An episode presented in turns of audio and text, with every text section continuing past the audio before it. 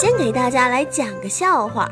话说金二胖弥留之际，把三胖喊到床边，语重心长地叮嘱道：“儿呀，虽然你年纪轻，但是我好看重你的，一定要把持住思密达，好好发展核武器，该干什么干什么，千万不要受别人影响。”不要亚灭的，不要辜负。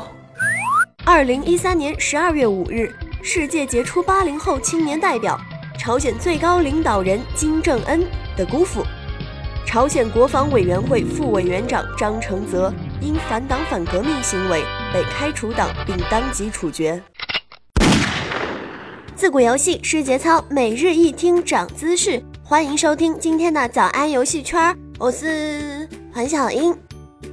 那上面这个故事就告诉我们了，在有主体的地方过日子，一定要牢牢地抓住主要矛盾的主要方面，紧随主流。哪怕你位高权重、富可敌国，哎，也不能自以为是，与人民为敌，逆历史潮流而动，是要出事的，少年。历史是奇妙的。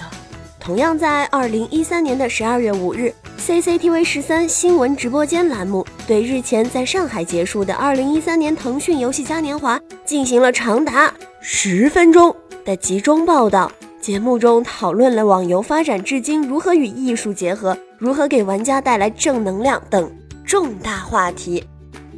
其中，由腾讯自主研发的全 3D 武侠题材 MMORPG 网络游戏《天涯明月刀》。成为了节目重点的播报内容。哎，除了这个 logo 和游戏画面的反复曝光，央视还高度的评价《天涯明月刀》，认为这款游戏呈现出了第九艺术，即为电子游戏的魅力。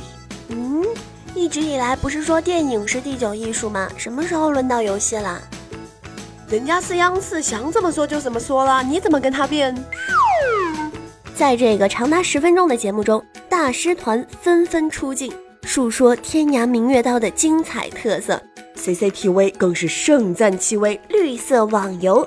节目中提到，电子游戏已经成为了继绘画、建筑等艺术门类之后的所谓的第九艺术。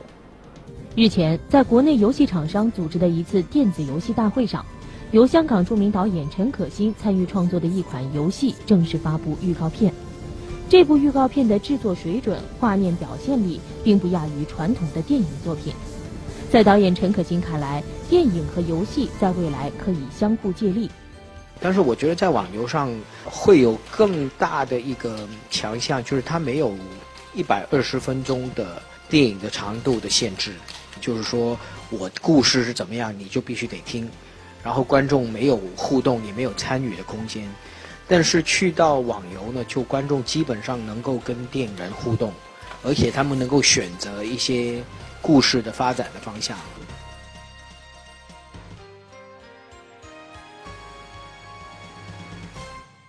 《天涯明月刀》是古龙笔下的一部经典著作，也是荧幕上的经典电视作品，同时也是网络世界的新秀。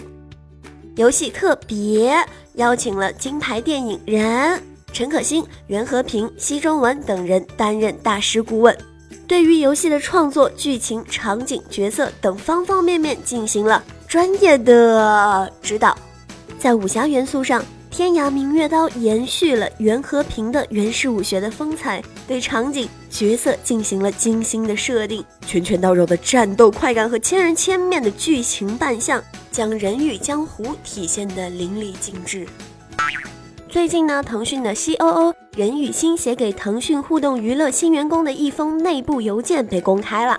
任宇欣在邮件中以十三年老员工和腾讯游戏十年发展亲历者的身份，谈到了腾讯游戏成功的关键：精雕细琢的做事风格，除了持续的学习能力，还有主动沟通、勇于承担、健康正直人格的要求。可以看到，天涯明月刀正体现了这种。精雕细琢的品质追求，尤其是精雕细琢后的新闻通稿，令人赞叹不已。史无前例的受到了央视大篇幅正面报道。这是整个游戏圈十多年来最扬眉吐气的第一次，令圈内的同业与有荣焉。这样的好游戏，谁要是敢不玩，简直就是逆历史潮流而动。咦咦，好，好像又说了什么不该说的。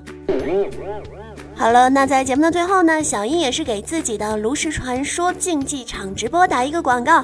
在本周的周四中午，小英会和我们的编辑很辣的猫一起为大家带来《炉石传说》的竞技场直播哟。十二点半，我们和你不见不散，拜拜。